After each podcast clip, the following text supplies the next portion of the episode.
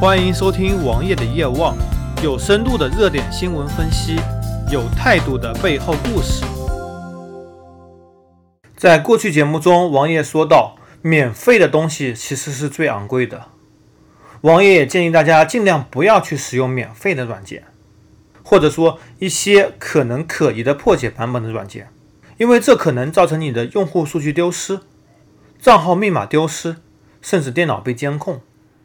而在上月底，著名的卡巴斯基正式推出了免费版的卡巴斯基软件。遥想在十二三年前，卡巴斯基曾经和三六零合作，下载三六零安全卫士送半年卡巴斯基。当时也有很多人为了使用免费的卡巴斯基，去装三六零的安全卫士。而当时三六零安全卫士在刚刚起步阶段，一来是借着卡巴斯基进行推广。二来，当时周鸿祎也并没有那么流氓，这次营销实现了双赢，让卡巴斯基名字得以让大众知晓，也让三六零安全卫士得以生根发芽。而卡巴斯基几乎是过去十年全球最强大的杀毒软件，没有之一。这次卡巴斯基推出了免费版本，跟小红伞不一样。我们知道，小红伞也是一家非常好的杀毒软件公司。之前王爷也跟其他朋友推荐过免费版的小红伞，但是他每天会弹一则广告。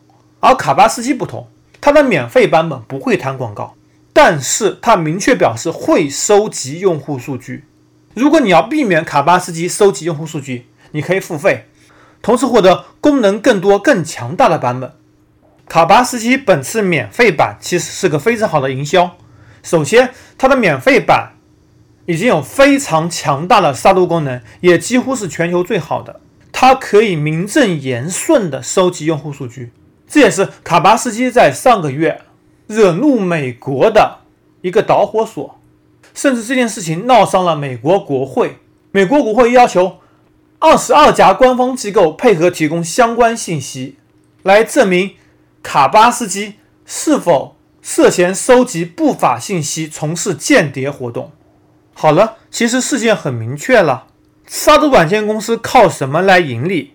第一，用户数据的收集；第二，用户付费购买的软件费用；第三，他们制造一些病毒，然后再通过杀毒软件来进行查杀。包括卡巴斯基在内，其实都差不多，但是他们在一定程度上能够防御其他不法分子制造的病毒。比如说，卡巴斯基完美防御了本次比特币勒索病毒，防御了 N 多次勒索病毒。他们的技术是最牛逼的，但是这不代表他们不从事一些非法的勾当。